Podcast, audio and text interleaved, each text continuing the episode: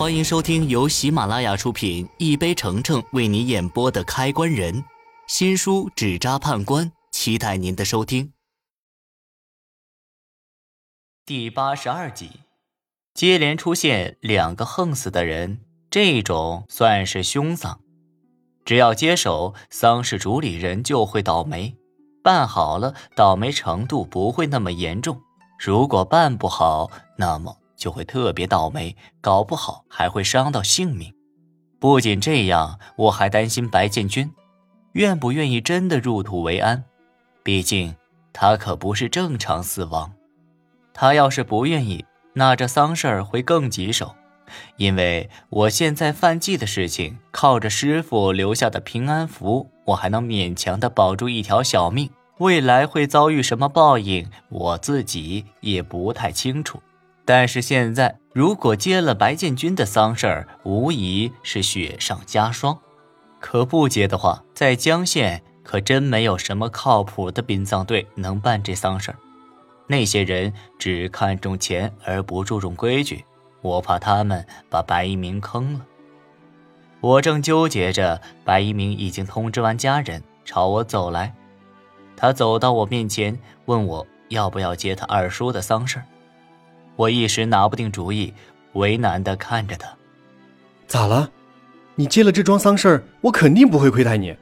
你在犹豫什么？无奈之下，我只能将心里的担忧全都告诉他，包括我曾经犯过忌讳的事儿。白一鸣听完，表情也复杂起来。抱歉，我没想这么多。这丧事儿你别接了，我去省里找人来办。我在那边有生意。肯定能找到靠谱的殡葬队。他口中的县城是江县的上级城市云城，云城可是全国数一数二的大城市，那样的地方肯定有好的殡葬队。这样的话，我倒也放心多了。不过白家的生意也的确够大的，都能够做到云城去。江县一直都是林家比较有名，现在看来，可真是我见识太短了。江县的有钱人可都是闷声发大财的人。白一鸣行动很快，云城的殡葬队很快就来到了江县。不愧是大城市来的殡葬队，人很多，足足有快三十个人。这其中还有几个道士，这些道士看着个个仙风道骨，一看就不是什么江湖骗子。白一鸣为了照顾我，给了我一个大红包，让我留下来打打下手。正好我也没打算走，只要不做丧事的主理人，我就不会倒霉。至于别人会不会倒霉，那就是别人的事儿了。我又不是活菩萨，管不了那么多。而且这帮人敢接这丧事，就说明人家有办法应对。他们就是钱要的多。听白一鸣一说，差不多要了快两万块钱。可是他一点也不心疼这钱。他说：“他二叔已经把所有的家产都给了他，这些恩情他不得不记。”对于白建军这样的做法，我还是挺能理解的。听说他也只有一个女儿，从小体弱多病，常年在云城的大医院住院。这些家产交给白一鸣保管的话，靠白一鸣的能力和人品，足能保障他女儿衣食无忧。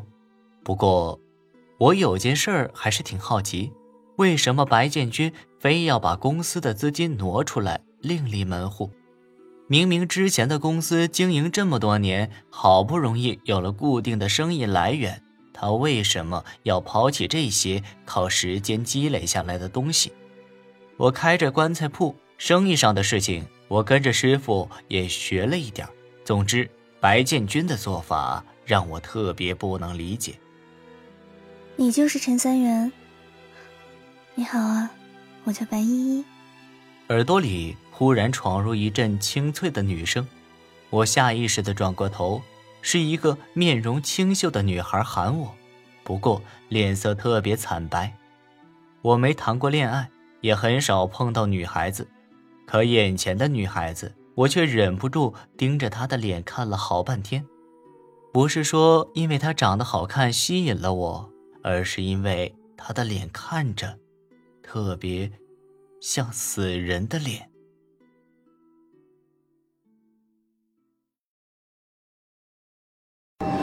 本集已播讲完毕。